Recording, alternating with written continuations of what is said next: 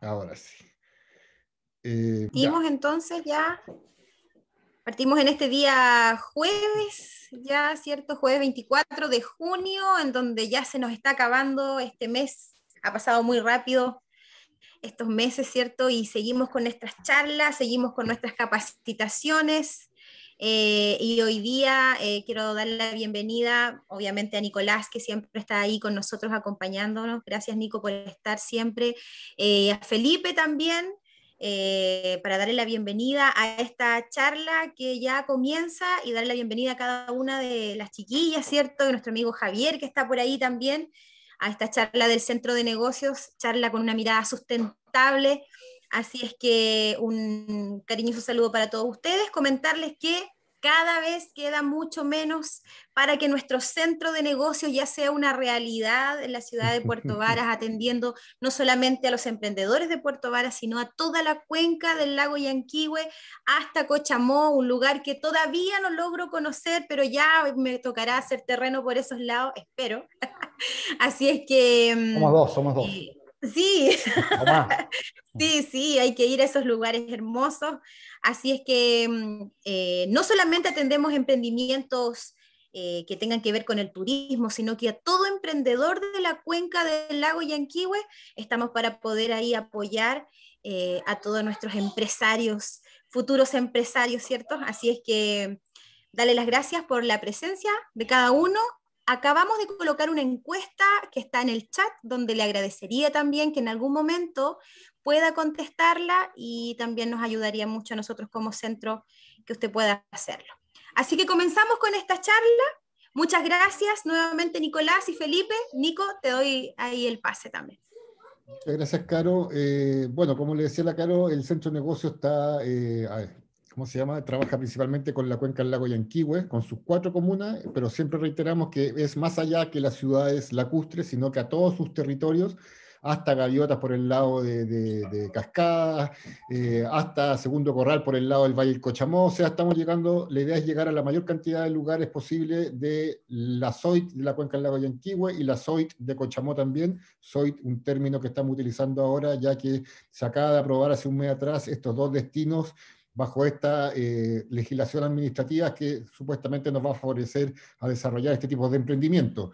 Como lo hemos mencionado también en los talleres anteriores, la idea de eh, Cercotec y del Centro de Negocio Puerto Varas es empezar a introducir los temas de economía circular, la sustentabilidad, eh, temas que de repente escapan de nuestros conocimientos. La idea es de democratizar esta información, que la mayor cantidad de, personas de la cuenca, empresarios, emprendedores y emprendedoras conozcan y sean nuestros embajadores, porque en realidad lo que se está planteando es que este modelo económico ojalá llegue de acá y no se vaya nunca más y podamos crecer los próximos 100 años de una manera más sustentable, más circular, más sostenible, términos que ya hemos utilizado en algunas de las talleres anteriores. Y dentro de todo este concepto hay una materia que no hemos tocado mucho, que es justamente eh, la contaminación o la relación que hay entre la informática, la tecnología y el medio ambiente. ¿Qué es lo que hay detrás de todos estos aparatos bonitos que nos están conectando ahora, que nos facilitan la virtualización a nivel mundial? Tenemos un relator a Felipe en Argentina, ¿cierto? Eh, nosotros estamos en Puerto Varas, hay otros que están en Santiago. Entonces, todo es maravilloso desde la pantalla hacia nosotros. ¿Qué hay detrás de esto? Qué es lo que nos influye en el medio ambiente, es lo que nos va a contar Felipe Zoraires desde Argentina. Así que para no latearlos más yo, los dejo con Felipe y vayamos aprendiendo de las, de las tecnologías y el medio ambiente. Felipe, todo suyo. Muy, bien, Nicolás. Bueno, excelente presentación. Me dejaste ahí la pelota picando al borde del área para, para definirla, como se dice en términos futboleros. Bueno, nada, de vuelta. Muchas gracias, Carolina y Nicolás, por la invitación.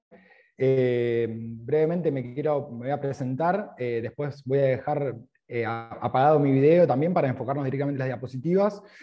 la idea de esto, como lo comentaba con Nicolás, es que sea un diálogo, son temas bastante novedosos para todos.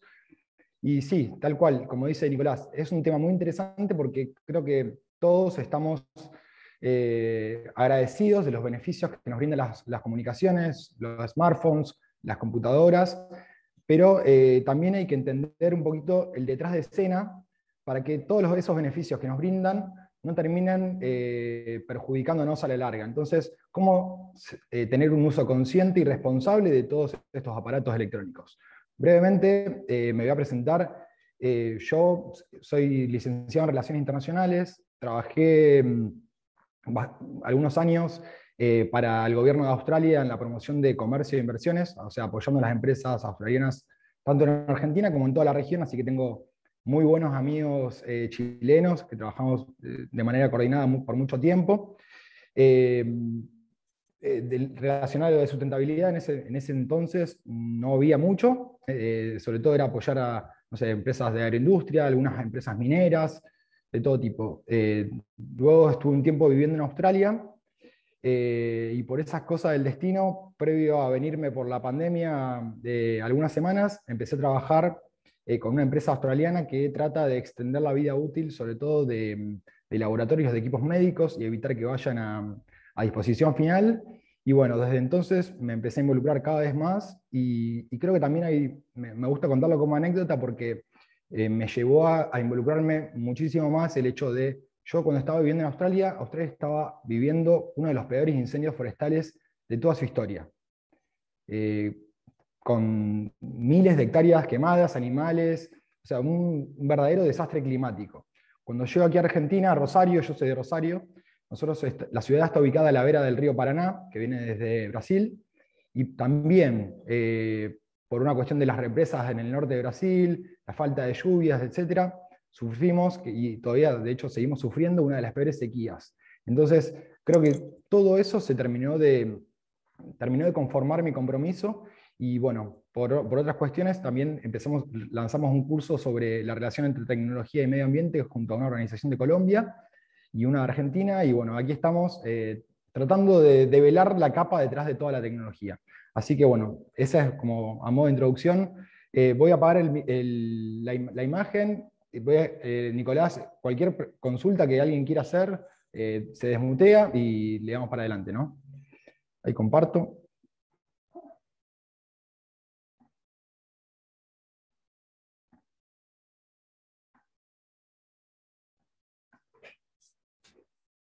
Muy bien. Eh, a ver, espera. Video, stop video. Bien. Como bien dice la diapositiva, el tema de hoy va a ser la tecnología y el medio ambiente, o mejor dicho, el impacto que tienen los dispositivos TIC. TIC es eh, tecnología de la información y la comunicación en el ambiente. O sea, dentro de los dispositivos TIC incluimos desde algo más muy pequeño como puede ser el chip de un celular, hasta cosas más grandes como puede ser una netbook, una tablet, un smartphone, o incluso las grandes computadoras que, que son los servidores, que son los que mantienen eh, conectado eh, a través de la red de Internet. ¿Por qué elegí ese tema? Como mencionaba antes, creo que todos disfrutamos de sus beneficios, pero no se conoce tanto el detrás de escena. Y, entre otras cuestiones, vemos que es uno de los sectores más dinámicos de la economía, pero por otro lado, por ejemplo, eh, los, los residuos de aparatos electrónicos y eléctricos, o RAE, o e-waste, como se le dice en inglés, se han convertido en los últimos tiempos en el flujo de residuos de más rápido crecimiento a nivel global. Con lo cual es fundamental que la industria encuentre eh, formas más resilientes y sustentables de, seguir funcionando, para que todos podamos seguir disfrutando de los, de los beneficios. Ahora, para empezar, vamos a, empezar con un video que voy a salir un segundo, que nos sirve de, introducción para ver, para ver esta cuestión.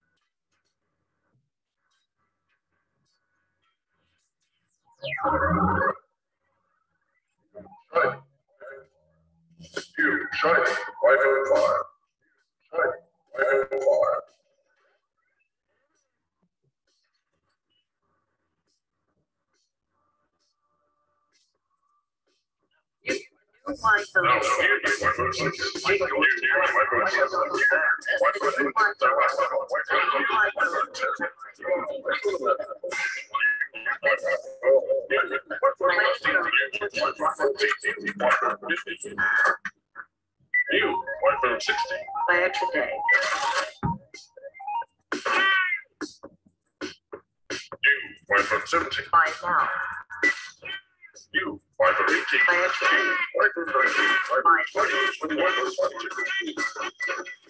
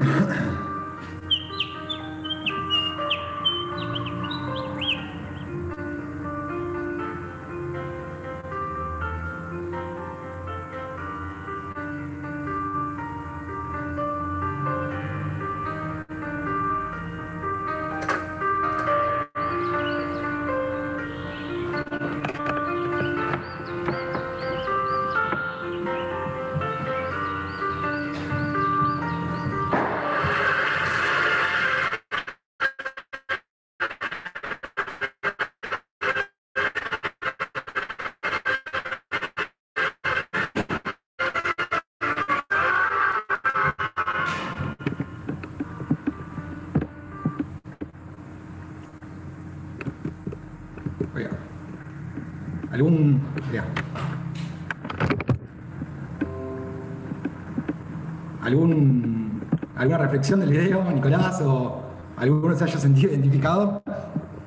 Tremendo el video, Felipe. Da miedo, ¿verdad?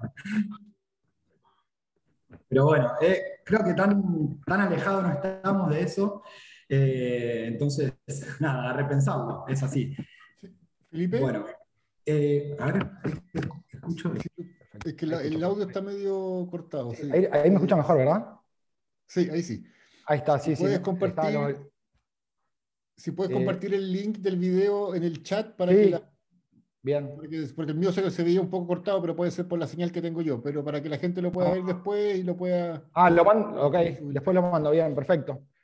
Bueno. Gracias. Bien. Eh, sí, es, es, un video fuerte, llevar al extremo eh, por ahí algunas posiciones, pero creo que el punto queda claro, ¿no? Bueno, volviendo a la cuestión, eh, esto de, las ciencias ambientales. Yo, como, como mencioné antes, yo vengo de las relaciones internacionales o bien de las ciencias sociales. No me considero una persona ni, ni un ambientalista, ni tampoco un experto en tecnología, sino que trato desde mi, desde mi rama darle una mirada sistémica e integral a, esta cuestión que me parece de una complejidad súper importante. Eh, es fundamental que las cuestiones ambientales tengan esta mirada interdisciplinaria, ya que nos involucra a todos, ¿no? Y si queremos ver cambios reales, no podemos dejar únicamente a los ambientalistas o a los de las, que provienen de las ciencias ambientales eh, que se encarguen de esto, porque ellos ya están convencidos de que es la mejor forma de hacer las cosas. Entonces, es, es necesario que desde cada una de nuestras profesiones, seamos, no sé, abogados, diseñadores, ingenieros, contadores, incluso economistas, sería genial que tengan esta forma de ver las cosas y que estemos atravesados por este lente. Más adelante en la presentación vamos a, vamos a ver más ejemplos concretos de, esto que planteo. Hace un tiempo que vengo trabajando en esta temática y bueno, me, gustaría, me gusta darle esta mirada interdisciplinaria. Eh, para, como forma de introducción, quiero dejar dos eh, posturas o bases en claro. Ahí como está el meme del, señor, con la tecnología está todo bien. Eh, porque muchas veces doy este tipo de charlas en sectores, en empresas tecnológicas y parece que estoy planteando que, no, que hay que tirar todo y volver a cero a la edad de piedra. No, muy lejos de eso. Seguramente todos compartimos la opinión de que la tecnología o la era, como se le dice, la electrónica digital, llegó para transformar nuestra forma de vivir. Estamos en este momento atravesando la cuarta revolución industrial, con lo cual la tecnología ha impactado no solo en la forma de comunicarnos, como era en un principio, sino también en el cómo, el cuándo y el dónde nos relacionamos, nos educamos, trabajamos, e incluso también en la forma en la cual eh, tenemos nuestro tiempo libre. Entonces creo que la tecnología ciertamente vino a facilitarnos la vida. Por otro lado, eh, si bien hoy me voy a enfocar un poco más en, la en las cuestiones eh, negativas o del impacto de la tecnología en la, naturaleza, es importante destacar que también la tecnología tiene un impacto muy positivo en lo que es la reducción de la, huella de carbono o la mitigación de los efectos adversos del hombre, de nuestra forma de vida en la naturaleza. ¿no? Pensemos hoy mismo en, la, en cuánto se, nos favoreció el hecho, durante la pandemia sobre todo, la forma de teletrabajo, teleeducación, eso eh, está eliminando el uso de, combustible y de autos en la vía pública. Eh, hoy mismo también, bueno, toda la tecnología relacionada a las energías renovables, eh, ah, incluso ahora se habla también de la tecnología de captura de carbono, y hay muchísimos más avances. Entonces, no lo quiero dejar de lado a eso. Segunda postura, es con respecto al cambio climático. Ahí como lo, lo vemos en ese dibujo, es una realidad. Eh, es un hecho fáctico sostenido por vasta evidencia científica. Más del 97% de la comunidad científica así lo sostiene. Así que, eh, no sé, a mí me ha pasado también de, estar conversando con estos temas y, hay negacionistas, eh, también, bueno, terraplanistas que plantean que es toda una, una teoría conspirativa. Me parece gente muy interesante, de hecho, pero bueno, si hay alguien que, tiene esa postura negacionista, lo podemos conversar en otro ámbito, no tengo ningún problema, eh, pero bueno, eh, hoy no, hoy no vamos a discutir eso. Em, relacionado a eso es el la segunda cuestión relacionada al cambio climático, que es la influencia que tuvo y que tiene el hombre en el calentamiento global. Para demostrar eso, solo alcanza con decir que después de más de un siglo y medio de industrialización, como vemos ahí en el gráfico de abajo, las cantidades de gases de efecto invernadero han incrementado, se han incrementado a niveles nunca antes vistos en millones de años. Entonces, a medida que la población, las economías y el nivel de vida con el asociado incremento del consumo aumenta, también lo hace el nivel acumulado de gases de efecto invernadero, que son los que eh, posteriormente generan el, cambio climático. Eh, la ciencia sostiene que literalmente los próximos años son los más importantes de la historia. Estamos llegando a un punto, un punto límite entonces, no es físicamente imposible eh, limitar el calentamiento global, pero sí va a requerir transiciones sin precedentes en todos los aspectos de la sociedad. Y por eso es tan importante la conversación que estamos teniendo hoy, porque la tecnología llegó para quedarse, obviamente. Eh, recién conversando con, Nicolás le decía eh, que, bueno, que muchas veces cuando sale de sustentabilidad, no sé, yo aquí en Argentina y después de hecho, después de haber vivido un tiempo en Australia, eh, por ahí converso con amigos y me miran raro, me dicen, pero Felipe, esto no es Australia, eh, esto no es Suecia. Parece que es un problema de, otras realidades, ¿no? del primer mundo, de los países nórdicos. Entonces, me parece importante que cambiemos esa lógica y que cada vez que hoy diga la palabra sustentabilidad o sostenible, eh, parecido, pensemos también en sentido común, porque muchas veces no se aplica y se los ve a la sustentabilidad o al movimiento ambientalista como un pensamiento radical y no debería ser así, sino que busca simplemente hacer que cualquier actividad sea consistente desde un punto de vista económico, social y ambiental, partiendo de la base de que lo que nosotros hoy llamamos recursos naturales son limitados, son finitos, o, eh, eh, para ser más precisos, muchos son regenerables, pero no al ritmo de consumo que tenemos hoy en día. ¿no?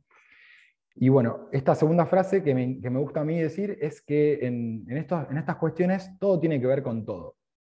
Hay una frase que aparece en, no sé si han leído el libro de Bill Gates, el último, eh, que él usa una, metáfora de un cuento y por eso le puse el, dibujo de los peces, que dice que hay dos peces jóvenes eh, nadando por ahí y de repente se cruza con un, pez eh, más anciano.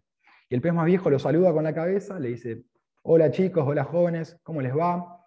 ¿Cómo está el agua hoy? Y los peces lo miran y siguen nadando como si nada, hasta que un rato más tarde uno le pregunta al otro, hey amigo, ¿qué es el agua? El chiste puede que no sea de los, de los más graciosos, eh, pero bueno, la moraleja más inmediata del chiste es que las realidades más omnipresentes, los que están más en la vida cotidiana, son las más difíciles de ver y sobre las que más cuesta hablar. Leí por ahí alguna vez que para poder asumir la responsabilidad de mi mundo, Primero tengo que saber que existe, ser consciente de mi entorno. Entonces Gates usa ese chiste de los peces para graficar eh, la, influencia de los combustibles fósiles en nuestra vida. Pero creo que también que aplica a la tecnología y cualquier cosa de nuestra vida cotidiana que damos por garantizado o normales. O sea, si no somos conscientes de eso, no podemos hacer cambios necesarios. Vamos al siguiente. Bueno. Ahí está. Bueno, em, vinculado también. A ver, Ahí está. Bueno, ahora en estas, estos dos temas son dos temáticas diferentes, pero que de alguna forma están muy relacionadas. Eh, el ambiente, bueno, como decimos, es nuestro hábitat, es nuestra casa, el lugar en el que vivimos y desarrollamos nuestras tareas. Y la tecnología cumple un rol central en el quehacer humano como dijimos, está, atraviesa cada una de las cosas que hacemos. ¿Y cómo vemos relacionado la tecnología o las TIC con el medio ambiente? ¿Qué aspectos de esta relación son relevantes para entender el impacto que tiene la actividad humana en nuestro entorno? Uno a primera vista no podría ah, decir que los derechos vinculados al ambiente tengan una relación con el derecho al acceso a la tecnología, ¿no? Y si vamos un poco atrás en el tiempo, y ahí saco mi, visión más internacionalista, eh, vemos que los derechos humanos eh, fueron planteados recién en 1948, cuando se hace la Declaración Universal de los Derechos Humanos, y eh, en ese entonces la cuestión ambiental ni la tecnología era un tema relevante. La cuestión del medio ambiente se empezó a visibilizar recién a finales de la década del 60 con la lucha del movimiento ecologista. Y desde entonces los distintos gobiernos y organismos internacionales lo fueron incluyendo cada vez más en la agenda. Eh, entonces, eh, eso significa que los estados eh, acordaron a través de tratados internacionales proteger estos derechos. Entonces, si las personas pueden actuar para proteger al medio ambiente y en un medio ambiente saludable, pueden gozar de, de otros derechos básicos, como el derecho a la vida y el derecho a la salud, por ejemplo. en cuanto a la tecnología, también fueron derechos incorporados por tratados relativamente nuevos, y son los denominados derechos digitales. Y para que las personas puedan empoderarse del uso de, la tecnología, se enumeran derechos como el acceso a la tecnología, la libertad de expresión y asociación, acceso al conocimiento, intercambio de aprendizajes y demás.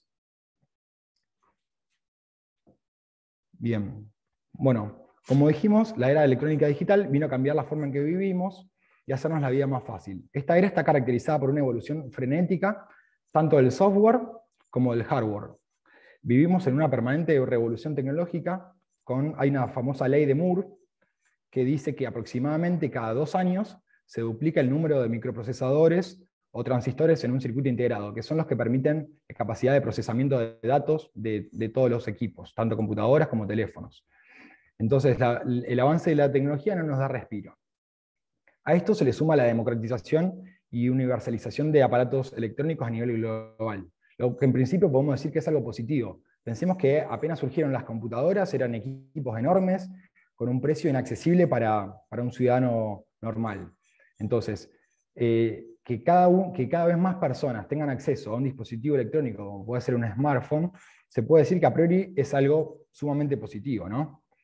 Sin embargo, todavía hay cerca de la mitad de la población que no tiene acceso a Internet, eh, principalmente eh, en, países, en países de África, el sur de Asia y en la región del Pacífico. Eh, bueno, Acá esto no, se mareen tanto con, todos los carteles que hay, pero es un poquito para entender el detrás de escena. Eh, la parte de arriba seríamos nosotros, disfrutando de la educación, del Internet de las cosas, que son, por ejemplo, que, no sé, hoy eh, en Australia me acuerdo que yo entraba a la casa de un amigo que le hablaba hola Siri y prendía la, lámpara, el televisor, la, música. O sea, cada vez más la tendencia es, tenemos cada vez más equipos conectados, ¿no? Y eso, eh, la tendencia va a ser creciente. Pero bueno, detrás de, detrás de eso, bueno, implica que mi computadora o mi, teléfono está conectado a una red de aparatos, contando con Internet, significa que está vinculado a un router, que está conectado a la red de fibra óptica de una empresa que brinda el servicio de Internet. ¿no? Esos son los proveedores de servicio de Internet, que a su vez se comunican con otros proveedores mucho más grandes, que están conectados a través de fibra óptica transcontinental y los satélites. Son todas cuestiones a tener en cuenta porque cuando prendemos la computadora o el teléfono es imposible ponernos a pensar en todo eso, pero bueno, eh, sirve para entender eh, cuán complejo es, esto. Y acá es importante separar entre los usuarios de la red. Por un lado, estamos nosotros, los usuarios, que solicitamos y publicamos información e interactuamos con ella. Y por otro lado, el punto final serían los servidores o data centers, que son grandes equipos que almacenan y procesan información. Esa es la famosa nube. Cuando decimos, bueno, guardamos mm, todas mis fotos en la nube, parece que quedan ahí en, una nebulosa inentendible, pero bueno, hay supercomputadoras que están almacenando toda esa información. ¿no? Y bueno, y a medida que aumenta la cantidad de dispositivos conectados a Internet, generan un mayor volumen de información a procesar. Y acá empezamos a, entender el problema. Eh, para entender el problema de, todo el ciclo de vida de los dispositivos, es necesario enfocarnos en, esto primero, ¿no? que es el enfoque del pensamiento del ciclo de vida. Este pensamiento, este enfoque nos permite identificar los impactos ambientales, económicos y sociales en todo el ciclo de vida, así como las relaciones entre ellos. Eh, los principales objetivos del pensamiento del ciclo de vida son reducir el uso de recursos de un producto y las emisiones al medio ambiente, así como mejorar su desempeño socioeconómico a lo largo del ciclo de vida. Eh, pensando en una empresa, como acá hay muchos, eh, como es el caso, digamos, que hay muchos empresarios, muchas veces cuando uno piensa un producto sustentable se enfoca únicamente en la fase de producción. Aquí lo que hay que hacer el esfuerzo es de pensar un poco más, ¿no? Eh, ir un poco más allá del enfoque tradicional, limitado a la, producción de la empresa, y también incorporar lo que es la extracción de materias primas de los recursos naturales, la generación de energía, los materiales que elegimos para, producirlo, y después las, etapas posteriores, como el embalaje, la distribución, el uso, el mantenimiento, y finalmente el reciclaje y la reutilización. Eh, ese sería, ese sería a donde debemos apuntar todos. O sea, incorporar esta forma de, ver la sustentabilidad, de, nuestra empresa. Hay distintas herramientas para, evaluar eh, nuestro producto, nuestra empresa, eh, con, a través de pensamiento de ciclo de vida. Una de las más conocidas es la denominada huella de carbono, que es, bueno, de las más eh, famosas, pero bueno, hay que tener en cuenta que es uno de los indicadores más simples, ya que únicamente considera la variable ambiental relativa a los, a, los gases causantes del calentamiento global. ¿no? Y ahora pensando puntualmente con eh, el ciclo de vida de los dispositivos, acá es el caso de una computadora. Eh, entender que cada, uno, cada una de estas etapas, de extracción de las materias primas, producción, empaque, todas tienen un impacto en la naturaleza. Entonces, teniendo en cuenta eso, podemos entender mejor la, la problemática. Empezando por la primera etapa, que es la fase de fabricación. Eh, a mi parecer, y bueno, ahora lo, voy a tratar de argumentar, es la parte más importante. ¿Por qué? Porque se calcula, ahí como vemos en el, gráfico de la izquierda, ahí dice 80, pero bueno, es entre un 70 y un 80% de las emisiones de los dispositivos se producen durante la fase de fabricación del producto. Eh, un teléfono nuevo consume la misma cantidad de energía que usar uno durante una década. Eh, eso nos sirve para dimensionar la problemática. En el proceso de manufactura hay varios eh, estadios. De la extracción de la naturaleza de materias primas como minerales, metales, combustibles, toda la industria del desarrollo de químicos. para que tengamos una idea, un teléfono celular promedio de un peso de 130 gramos está compuesto por más de 200 minerales, 80 elementos químicos y 30 aleaciones y plásticos, que se, obtienen obviamente del petróleo.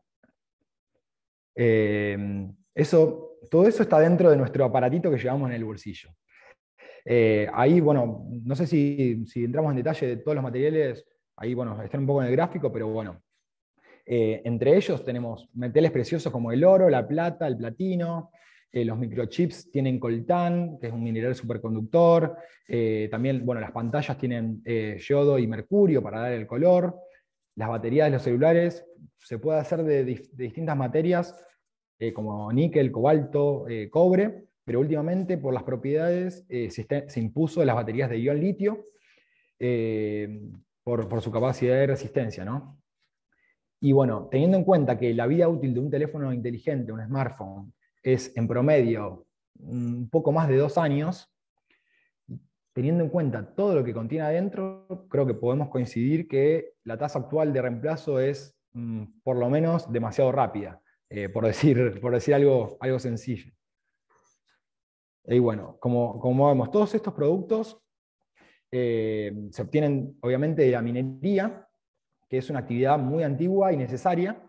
Sin embargo, bueno, hay que considerar que tenemos por lo menos dos problemas. Uno, que los recursos disponibles son finitos. No se como dije antes, no se regeneran al nivel de, a la velocidad de los cuales los extraemos.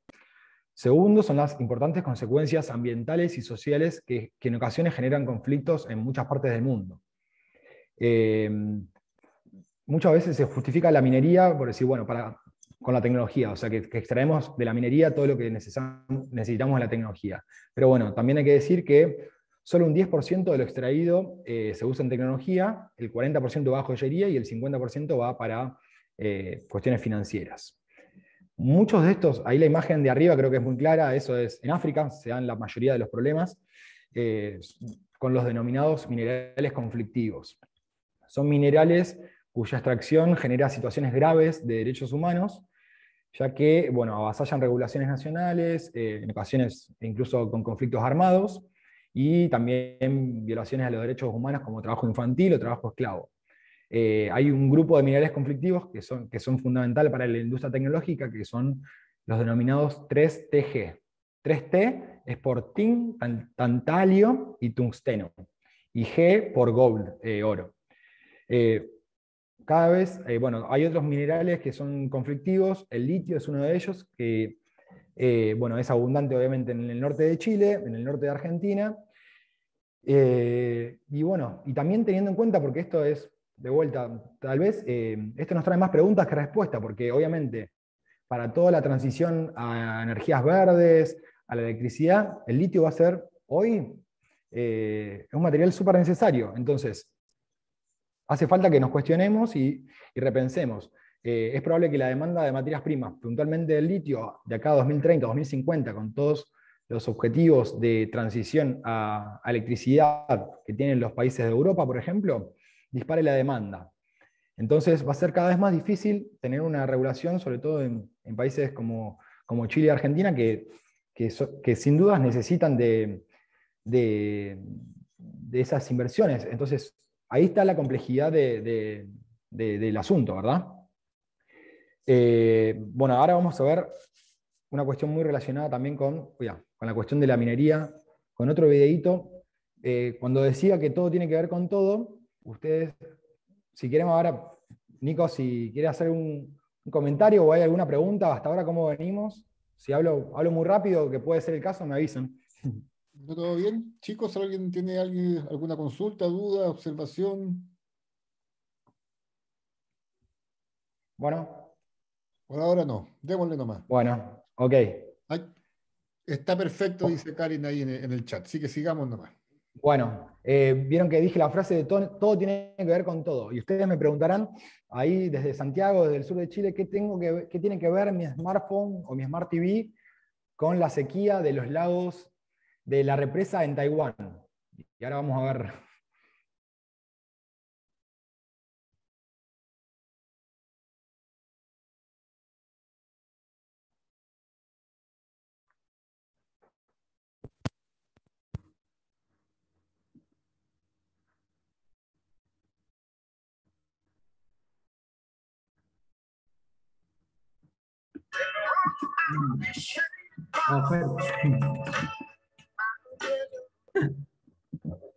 La peor sequía de Taiwán en más de medio siglo, lo que hace que esta isla parezca más bien un desierto.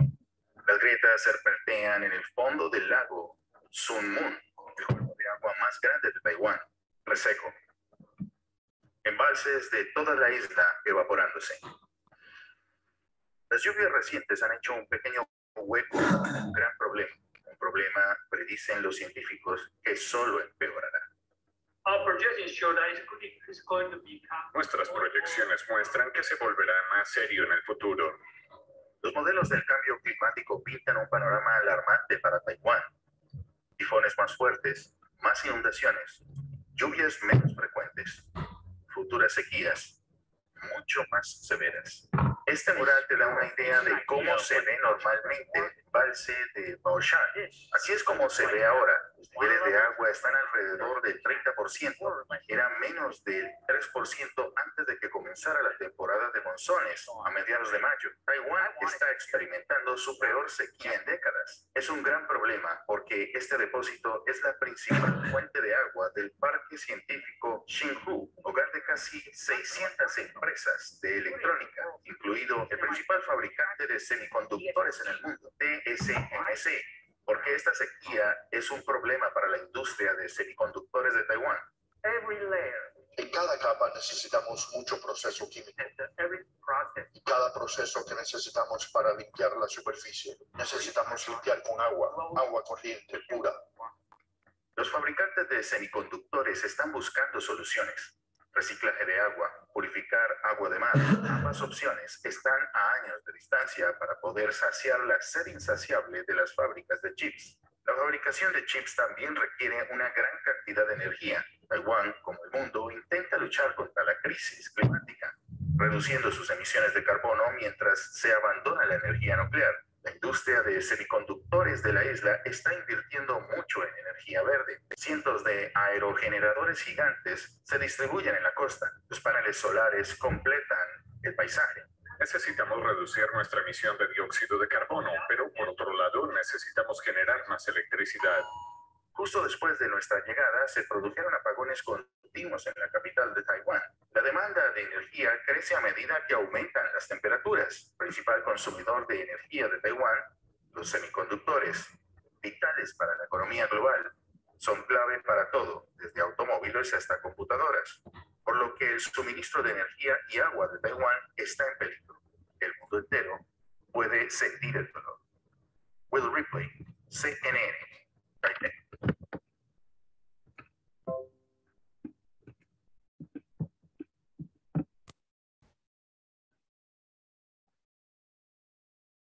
Bien, a ver, estamos volviendo. Ahí estamos. Eh, bueno, como les decía, algo, algo tan remoto como puede ser Taiwán, eh, está, todo, está todo vinculado. Entonces, eh, para tener una idea de eso, recién mostraban cuánto necesitan las empresas estas, y los números los tengo acá, son 156 millones de litros de agua al día es una locura. Eh, y se, fabrican cerca de un trillón de chips semiconductores en todo el mundo por año. Eh, y bueno, evidentemente lo estamos, eh, estamos viendo. y la cuestión del agua puntualmente, como, como le decía recién con, el caso de Rosario, que lo, estamos viendo acá, el Paraná nunca estuvo tan seco como está ahora, bueno, Chile ni hablar. La cuestión del agua yo, yo entiendo, y la cuestión de la minería en particular, lo saben mejor que yo ustedes, es un tema súper complejo y hay una multiplicidad de puntos de vista.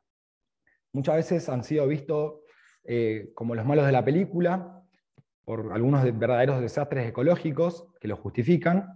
Y bueno, por su ubicación geográfica y condiciones climáticas, Chile eh, es uno de los países que está siendo más afectado por el cambio climático. O sea, por, eh, con un estrés hídrico, también una de las sequías más importantes de, su historia.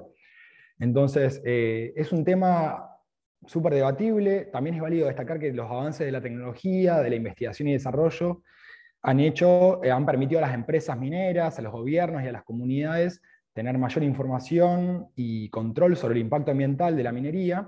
Incluso también se llega a hablar de, minería sustentable, que es un concepto eh, que trae polémica, por decir algo. Pero bueno, en países como Argentina o Chile, que muchas veces se, lo presenta como la única posibilidad de, alcanzar el desarrollo o el progreso, creo que vale la pena eh, preguntárselo, no, no, no pensar si es posible una minería sustentable o una minería verde, sino repensar la forma en la cual operan nuestras sociedades, ¿no? Cómo podemos crear economías de bienestar, eh, porque me parece que tener una vida plena, una vida decente no debería costarnos el planeta. Eh, acá de vuelta, creo que no es volver a la edad de piedra, sino ser conscientes del valor que tiene, no sé, ahora puntualmente la tecnología, o sea, ser conscientes de todo lo que implica tener un teléfono móvil y cuidarlo más, mantenerlo en uso y valorarlo. Eso creo que es lo, principal que, me gustaría dejar como mensaje.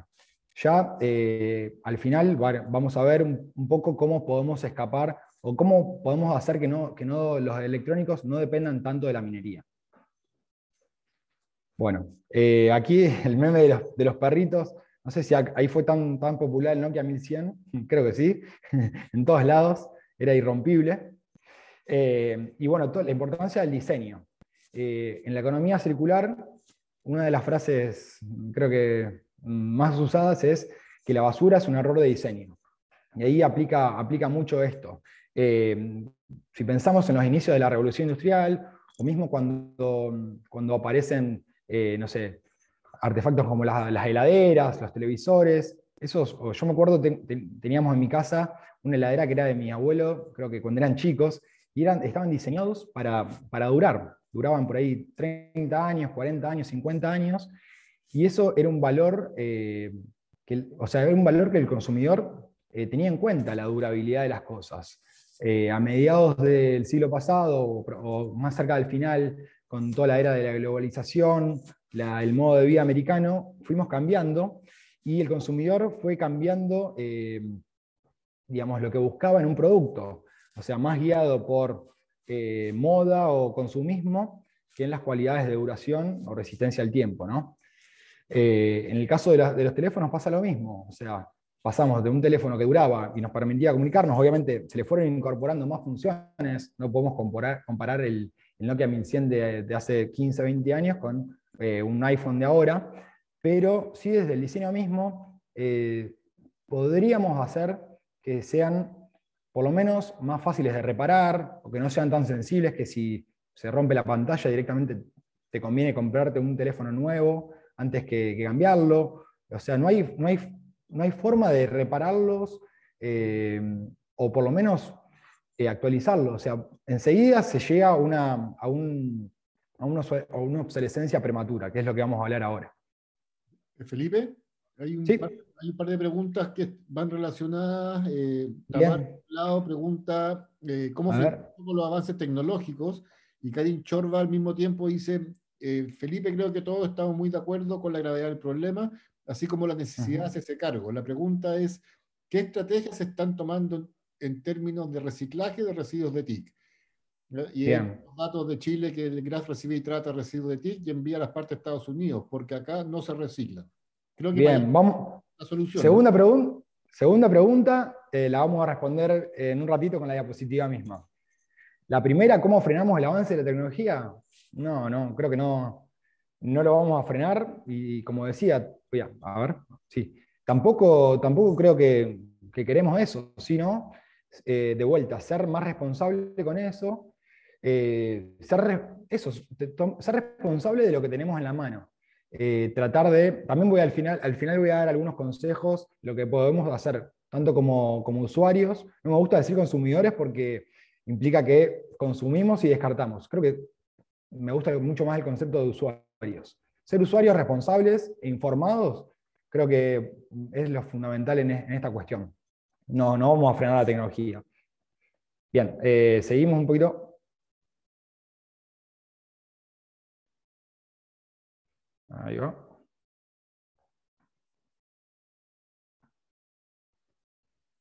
Bueno, como les decía recién, eh, desde el diseño mismo, eh, las, las, industrias planifican desde el diseño mismo la durabilidad de su producción para garantizar nuevas ventas. Ese es el modelo de negocio imperante en la industria electrónica, por lo menos. Eh, eso es lo que se llama obsolescencia programada, que implica, es una práctica de la industria que consiste en limitar la vida útil de los equipos y establecer de manera intencional una fecha de caducidad de un bien de consumo que obliga al consumidor a renovarlo en, tiempos cada vez más cortos, que es lo que veníamos hablando. Algunos mm, prefieren no hablar de obsolescencia programada porque incluso en algunos países como Francia está penado por la ley, pero sí de obsolescencia prematura, que es eh, diseñarlos mm, eso, como muy frágiles y con poca capacidad, de, con poca reparabilidad, que eso es lo que, lo que trata.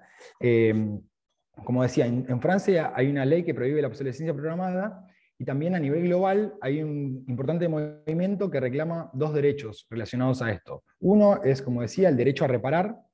También eh, Francia es uno de los pioneros.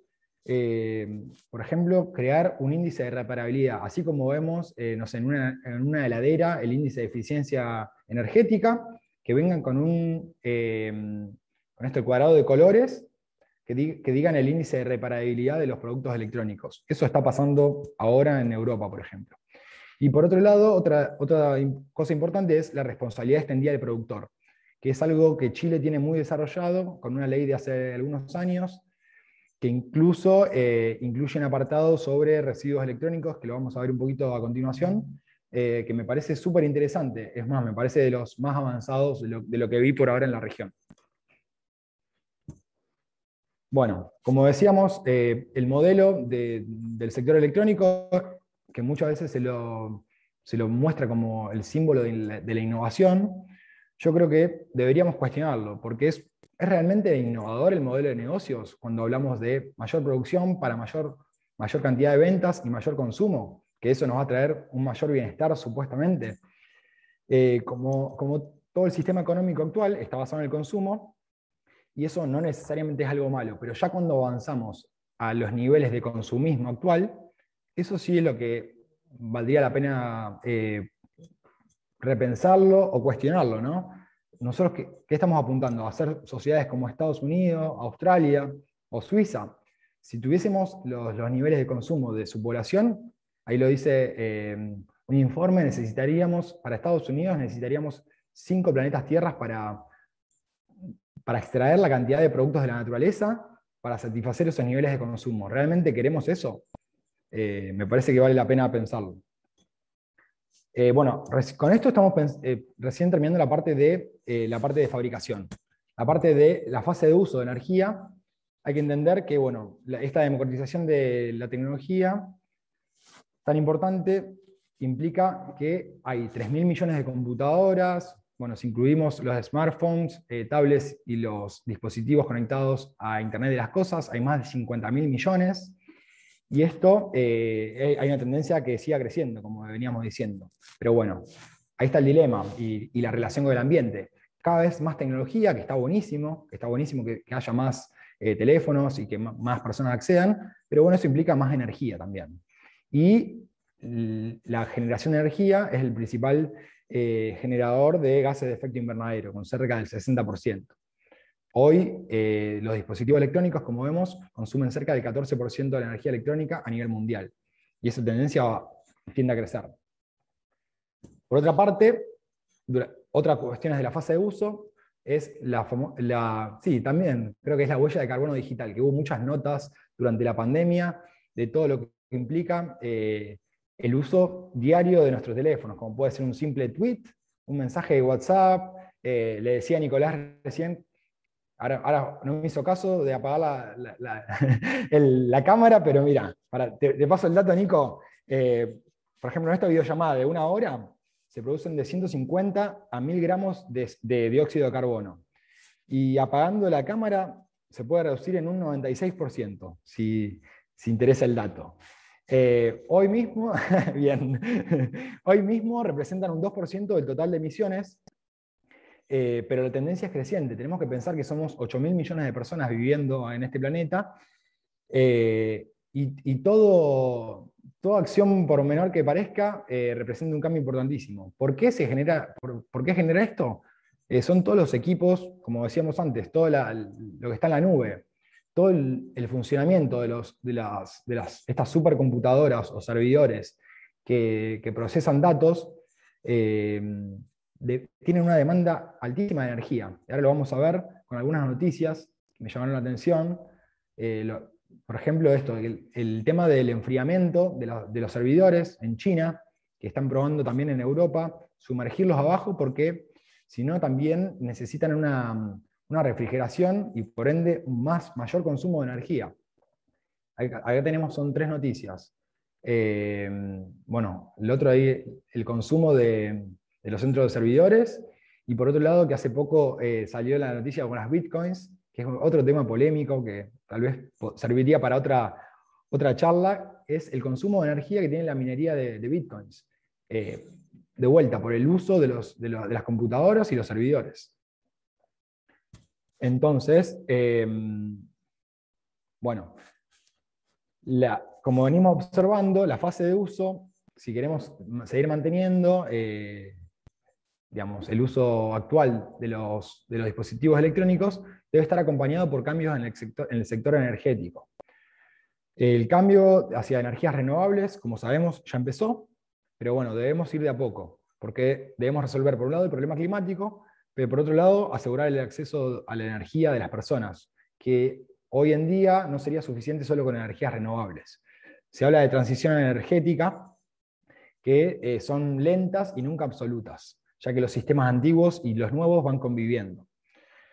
A su vez, el otro concepto que tengo entendido, sí, en Chile está, tengo, tengo leído que hay muchas políticas eh, apuntando a eso, es a la eficiencia energética, que es hacer un buen uso de la energía, o sea, usar menos energía para producir el mismo servicio o producto.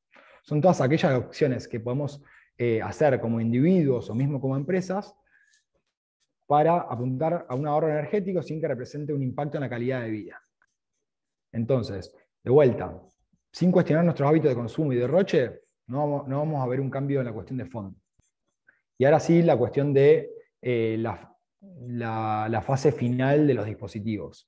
Eh, todo este sistema económico de rápido uso y descarte está haciendo que tengamos, eh, por ejemplo, esto fue la semana pasada en la reunión del G7, eh, un artista hizo la cara de los, presidentes de, los países del G7 con todos residuos electrónicos, para, para que tengamos una visibilidad del tema eh, porque dicen que, y, creo que coincido, que va a ser una de las principales, las principales problemáticas y desafíos de, este siglo. ¿Qué hacemos con tanto descarte? Acá vamos, a ver algunos de los números. Eh, bueno, como decía, este, este modelo de negocio de, rápido descarte está haciendo que tengamos, eh, en, en 2019 y en 2020 tuvimos entre 50 y 53 millones de toneladas de RAE, o residuos de aparatos electrónicos y eléctricos, eh, que significa que hubo un 20% más que hace 5 años. Y se espera que si no, si no cambiamos las tendencias actuales de consumo, que crezcan un 50%, un 50 más para 2030. Eh, hay que entender que cuando tiramos eh, un celular a la basura, o un, electrodoméstico, o una computadora, todo lo que está dentro de la bolsa de residuos termina siendo recolectado por el camión de la municipalidad y enterrado en un relleno sanitario. Eh, de esa forma estamos haciendo minería inversa. Como hablamos antes, todo el material valioso que tienen adentro los teléfonos, las computadoras, lo terminamos enterrando. Es decir, estamos enterrando bajo la tierra cobre, estaño, aluminio, oro, plata, eh, plástico, o sea, petróleo. Eso por un lado, estamos enterrando mucho valor. Por otro lado, cuando hacemos esta minería inversa, eh, metiendo en, rellenos sanitarios eh, estos equipos contienen lixiviados, que son líquidos tóxicos que se van filtrando. Por ejemplo, se va filtrando a través de las napas eh, subterráneas o si se queman los residuos a través del aire y terminan cayendo en nuestros cultivos y, terminan afectándonos a nosotros, o sea, cuando respiramos el aire. O sea, no tiene ningún tipo de sentido enterrar este tipo de productos. Acá vemos algunos de los números. sí, como decía bien la compañera, nosotros, bueno, desde Europa y mm, desde Europa y Estados Unidos y Australia se exporta la chatarra eh, hacia, por ejemplo, sobre todo principalmente África, eh, Nigeria es uno de los principales países eh, que recibe estos residuos electrónicos, y, en América está Brasil. Otra es la cuestión con el tema de las placas electrónicas, que son los, los, los procesadores, los chips que tienen realmente el material valioso, como el oro, eh, y la plata. Eso hay muy pocas empresas en el mundo. Eh, sé que hay algunas en Europa, en Japón, tengo entendido que Corea, que logran, eh, digamos, recuperar esos, materiales, esos metales preciosos para, que vuelvan a entrar en funcionamiento. En Chile, ahora lo vamos a ver. bueno, acá está el caso concreto. Eh, hay ocho empresas gestoras de residuos, de, residuos electrónicos.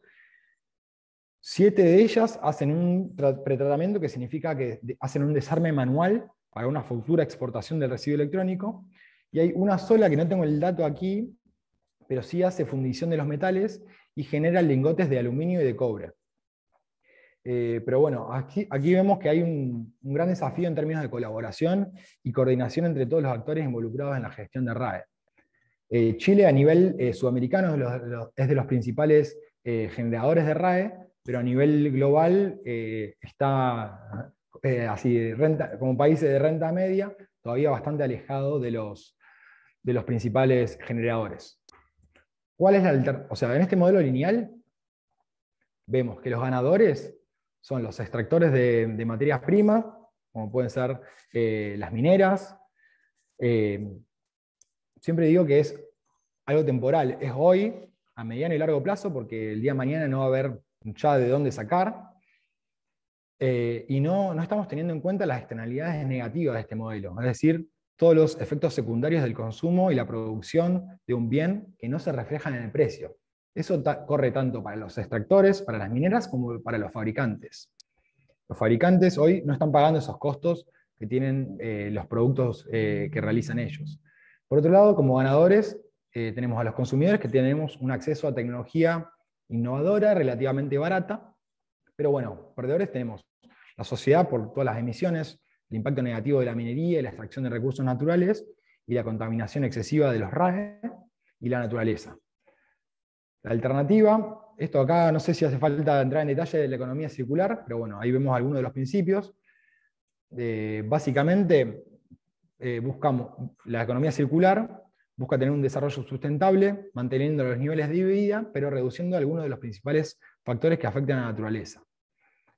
Eh, y aquí, específicamente, del sector de tecnología, podemos ver como modelo circular.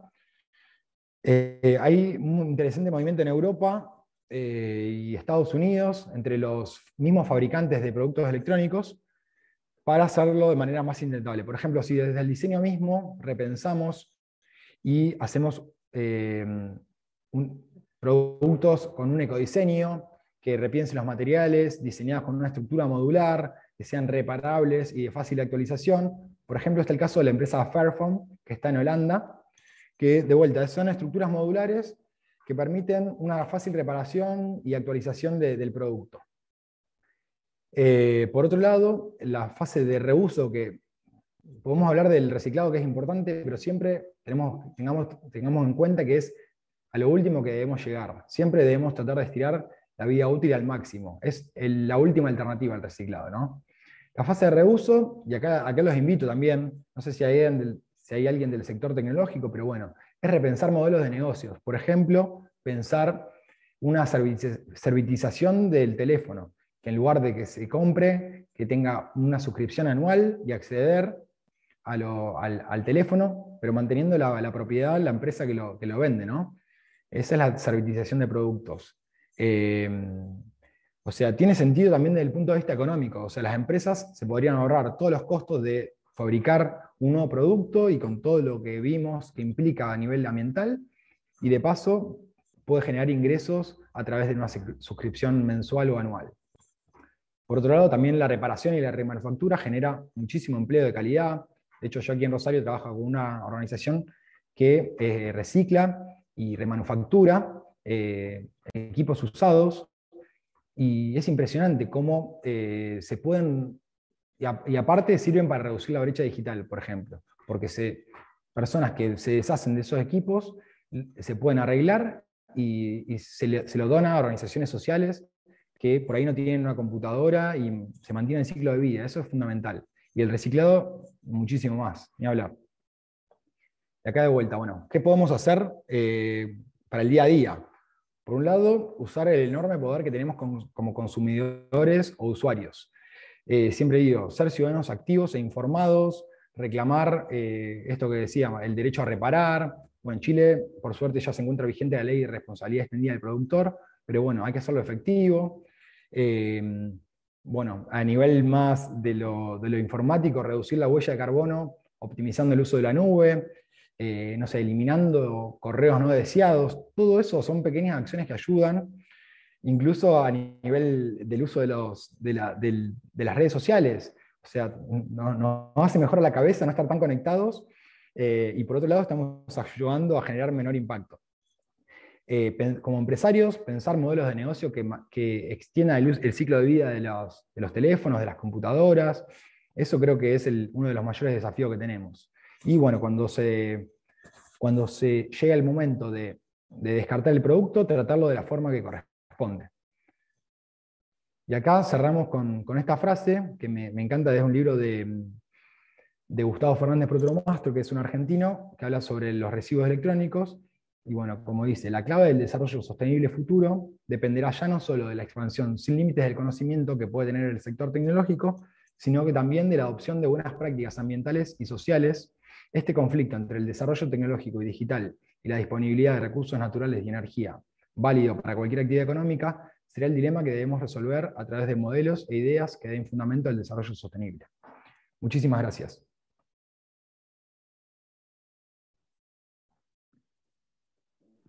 ¿Podemos prender la cámara? Sí, ya. Sí, ahora sí, ahora sí. Un rato. Muchas gracias, Felipe. Eh, gracias por el contexto general de, todo lo que involucra, ¿cierto?, el desarrollar, diseñar e implementar estos aparatos que estamos todos tan felices de usar día a día. Hay un par de preguntas de Rosa eh, que puso en el chat, pero ya que estamos aquí con, con, el audio, no sé si Rosa prefieres preguntarle tú en audio y aparecer ahí o la leo yo en el chat. Parece que. Eh, yo no. A ver, ahí, ahí estoy abriendo. ¿Qué pasa con las frecuencias de esta tecnología? Esa pregunta, ¿no? Sí. Mira, la primera pregunta dice: em, ah. si comenzamos por la base, los dueños de estas tecnologías y grandes conglomerados internacionales necesitan clientes y de ahí se inicia el negocio que no respeta medio ambiente. ¿Creen necesidad o no? O sea, yo, yo ahí, Felipe, lo que me ha hablado todos los talleres que hemos generado aquí también tiene mucho que ver eh, eh, nuestros hábitos de consumo. Eh, Totalmente. Si nosotros seguimos comprando y haciéndole caso a lo que nos venden en la tele, probablemente este modelo económico no cambie, porque nos van a seguir vendiendo lo mismo de siempre. Somos nosotros los que votamos día a día, y acá en Chile que hemos votado estos últimos meses hartas veces, ¿cierto? Pero día a día votamos con nuestra, con nuestra compra. Nosotros estamos privilegiando aquellas más estos minutos nos cambian los iPhones o los teléfonos lo más rápido posible. Y, el, problema es que no tenemos el último, entonces tenemos que hacer todo lo posible para que nosotros, nuestro hijo, el que sea, tenga el último aparato. Y eso es un hábito de consumo nosotros. Y si nosotros empezamos a consumir menos de esos aparatos, el, dueño de esa empresa o el extractor de va a decir, pero ¿qué está pasando? Y va a, tener que, va a tener que sí o sí replantearse la manera de hacer las cosas. Pues si seguimos comprando de nosotros, todos los años un modelo nuevo, lo que nos vendan, ellos van a seguir haciendo las industrias mucho más baratas, con menos costo, y eso significa que sigamos comprándole lo que nos están vendiendo nomás. Totalmente, Nico, coincido y creo que está relacionado también con esto. Eh, me encanta la frase esa de que votamos día a día, pero bueno, para hacer eh, un voto consciente es fundamental el acceso a la información. Este, tipo de charlas, por ejemplo, eh, o incluso también, no sé, con el otro día que me contabas que tiene la agricultura regenerativa, o sea, hoy tenemos un teléfono que no tenemos ni idea ni de lo que tiene, ni de dónde vienen los materiales. Incluso los mismos fabricantes muchas veces compran así commodities que no hay información. Entonces, como ciudadanos, sí, eh, es reclamar que los, los fabricantes sean, eso, la responsabilidad extendida del productor, que incluso en Chile también llega a los importadores, porque eh, desde Argentina o desde Chile, no sé, eh, no sé, Apple no está instalado fabricando ni en Argentina ni en Chile, pero sí los importadores son responsables. Entonces, hacer efectiva eh, esa responsabilidad, bueno, en Chile está el caso de la ley, que es un avance importantísimo, que se cumple la ley. Eh, esos ciudadanos activos e informados creo que es el primer paso elemental para cualquier cambio que podamos hacer. Y después, luego, sí, cuestionar los hábitos de consumo para no caer en esa dinámica de comprar, comprar, comprar, porque Sí, es inviable. Súper. Rosa también ahí nos, después nos pregunta sobre la frecuencia. Me, imagino que son las ondas de frecuencia, ¿cierto? Las ondas, sí. De estas nuevas tecnologías de los seres humanos, animales y vegetación. ¿Cómo se mide si se han instalado tantas en Chile? Hay. Enorme impacto ambiental. Genial el reciclado. Sí. Eh, aprovecho eh, también a contar que bueno, viste que comentaba en un principio que nosotros lanzamos un curso sobre tecnología de ambiente con una organización de, Colombia y de Argentina, que vamos a relanzar eh, próximamente, la segunda edición, y ahí incluimos una sección sobre el impacto de toda la radiofrecuencia y las ondas, porque todas las antenas es impresionante, o sea, hay estudios que eso no sale en ningún lado, y sí, tienen, tienen o sea, directamente cáncer le generan a, todas las poblaciones que viven cerca. Entonces, de vuelta, eh, acceder a esa información es un derecho que tenemos como ciudadanos. Y aprovecho, bueno, hay un tema, eh, el año pasado se, firmó el acuerdo de Escazú, eh, que fue el primer acuerdo medioambiental en Latinoamérica. Bueno, lamentablemente Chile, que fue uno de los principales impulsores en un principio, ahora no adhirió por cuestiones de política interna, eh, hay que ver qué pasa, pero bueno, es, el derecho al acceso a la información eh, y a la justicia ambiental. Eh, por eso, ese tipo de cuestiones fundamentales. Me gustó la pregunta. Antes de, leerte la pregunta, Javier, mirar este, este tema que estaba hablando Rosa también de la frecuencia y de la y de la minería. bueno, en Chile tenemos todos los casos y por eso también siempre hemos hablado de esto de la economía circular y tener esta mirada sistémica, ¿cierto?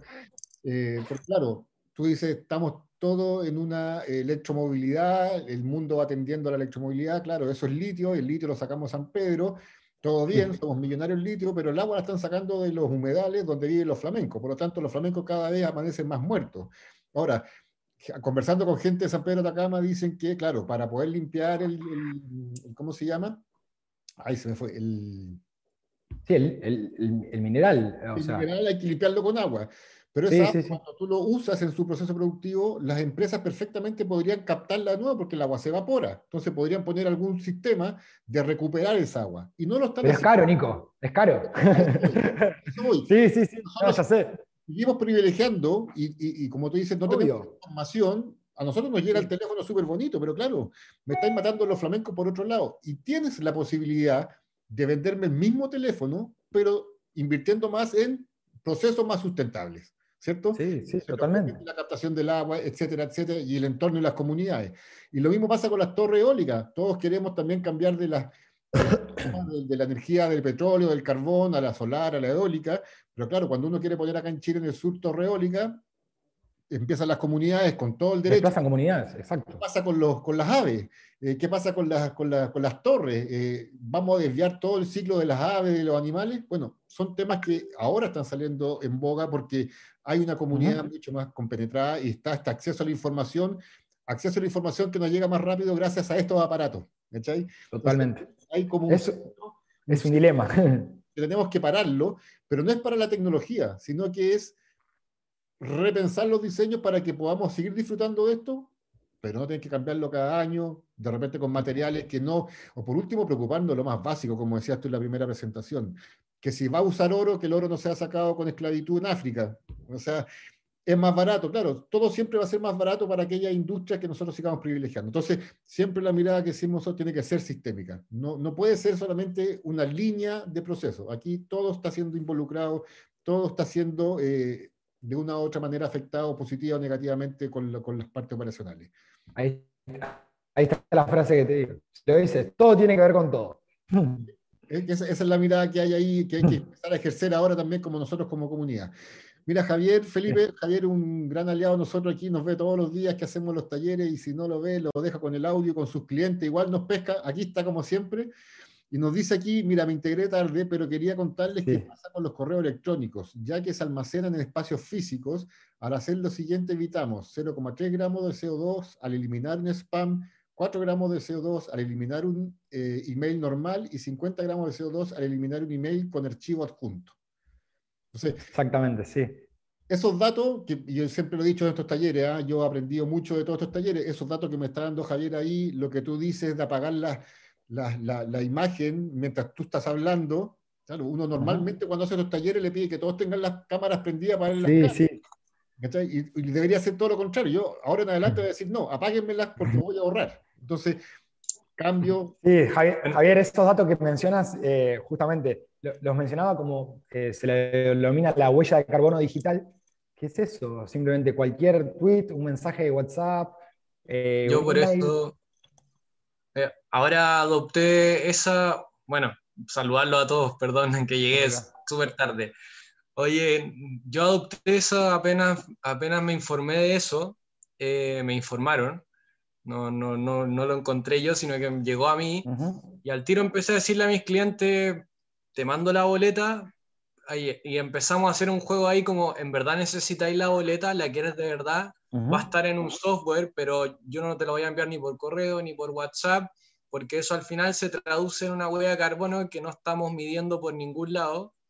Y al final, ¿qué pasa? Que les encanta a los clientes. Les encanta que porque también nadie está ni ahí con la boleta. O sea, entonces yo manejo todo digital, todo, todo digital, nada se hace, nada con papel ni nada. Entonces les ha encantado esa nueva modalidad a mis clientes y que también les hace un ruido. El otro día llegó un cliente y me dijo, oye, por lo que me dijiste el otro día, limpié todo mi, mi correo. ahora pasa que todos tienen 2.000, 3.000 correos y, que el, y al spam y nadie se hace cargo de eso y en verdad eso tiene una huella que nadie la está midiendo.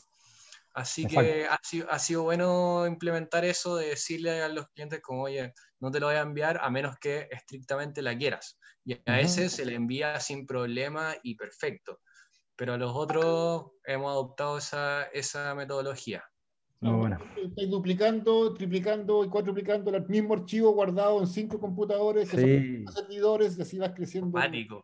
Sí, eso. Por eso, mira, yo les cuento también a Felipe, lo conocí hace un mes en, esta, en eh, con, las colegas de Onda Circular y lo encontré súper interesante. Yo en las presentaciones que yo siempre he hecho pongo el caso de Google, que ellos pusieron el servidor de Google, lo echaron al mar para enfriarlo, como decía Felipe, ¿cierto?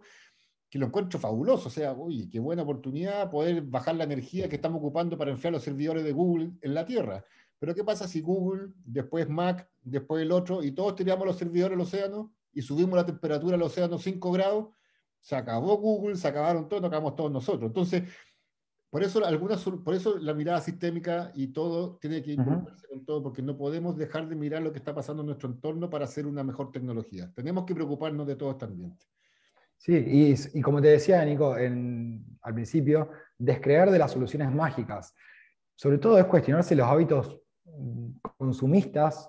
Eh, de vuelta, los autos eléctricos son muy lindos, pero si fabricamos, no sé, tres autos eléctricos para cada persona, vamos a seguir extrayendo minerales, vamos a tener que fabricar, vamos a tener que quemar combustible. para la electricidad que generamos, eh, no, haber, no haber espacio en el planeta para los parques eólicos.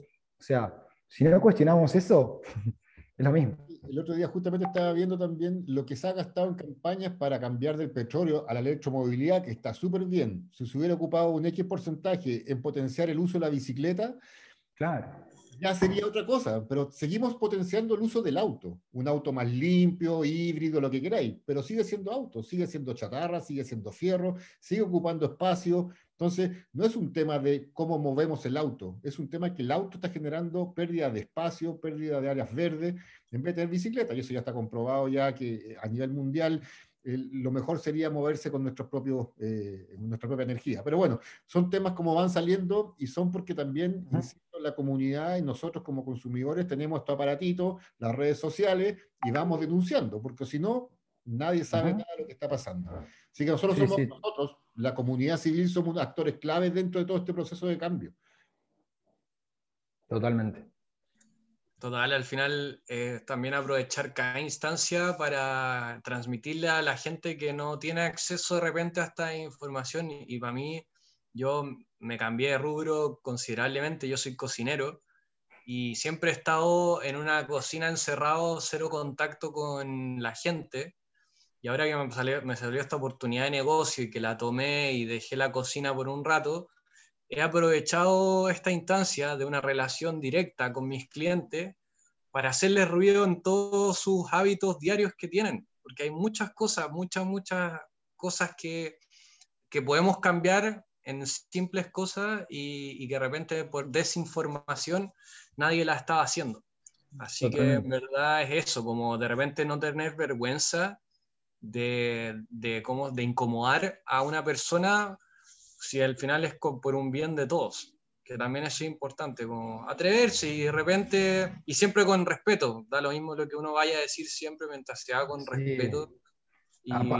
aparte son temas, de vuelta, muchos son novedosos, eh, no hay acceso a la información, entonces entender eso, o sea, uno va llegando porque por eh, motivación personal, eh, contactando y demás, pero no, no, todo el mundo, o sea, la gran mayoría de las personas todavía eh, no, lo ven así y no es culpa de ellos, es un sistema diseñado y preparado para formas más rápidas de consumo y funciona así, lamentablemente. Pero bueno, esto nos sirve para potenciar las voces y de vuelta, creo que ciudadanos activos e informados, más, no, no quiero hacer mención, digamos, política partidaria de Chile, pero creo que están en un momento muy interesante para repensar el vínculo con la naturaleza, eh, con el consumo. O sea, es un momento muy lindo y sí, lo digo hasta con cierta envidia por, lo que están viviendo, con, sus, con sus, obviamente, como todo cambio grande, trae algunos problemas, pero bueno, es una linda etapa, creo que, para, la democracia de Chile.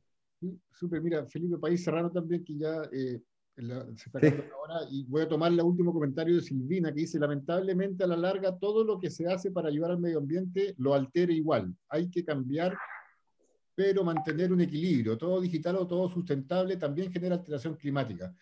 Completamente de acuerdo, sí. Ahí también, ojo, porque por eso le digo, hay que ver bien lo que queremos, porque, claro, podemos decir que todo esto está detrás de los computadores, los servidores, toda la energía, pero igual no está haciendo comunicarnos con todo Chile y todo el mundo.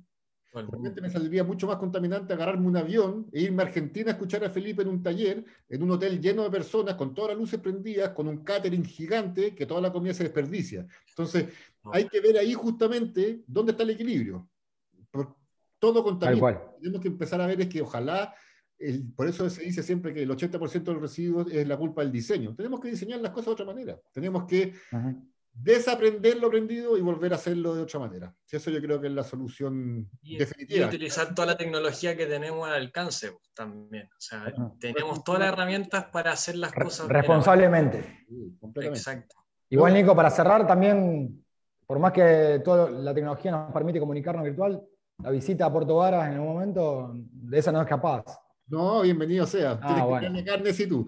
Eh, no, Muchísimas gracias a todos. Sí, está súper interesante. Eh, la idea también de, esto, de esta introducción de la tecnología y medio ambiente es después si podemos ir profundizando un poco más en algunos temas específicos, ¿cierto? Porque ahí esto se abrió la, la, puerta, ahora vamos viendo a poquitito cómo podemos profundizar. Marcela Huidoro, para despedirse, dice, ¿me repites el concepto nuevo tras obsolescencia programada? Obsolescencia prematura creo que fue el que mencioné. Prematura, obsolescencia prematura. Y eh, la Caro nos pide, por favor, que llenen la encuesta para ah, que vamos a ir mejorando los talleres. Y eso, chiquillos, Bien. agradezco mil veces de nuevo, Felipe, un gusto. un placer. Y haberte tenido en estas charlas. Viene todo un segundo semestre de más charlas por delante. Así que a todos nuestros amigos de la, que nos están escuchando de la cuenca del lago Yanquihue, Cochamó, de Chile y Argentina, aquí estamos para atenderlos. Muchas gracias, a todos. Un placer. Gracias, Nico. Gracias a todos. Ah, el video que ha grabado y después se les manda con la presentación, chiquillos, sí que también pueden acceder a esa información para verla después. ¿Ya? Bien, bien. Saludos a todos. Chao, chao. Que tengan buena tarde. Chao. Chao, Caro. Chao, chao.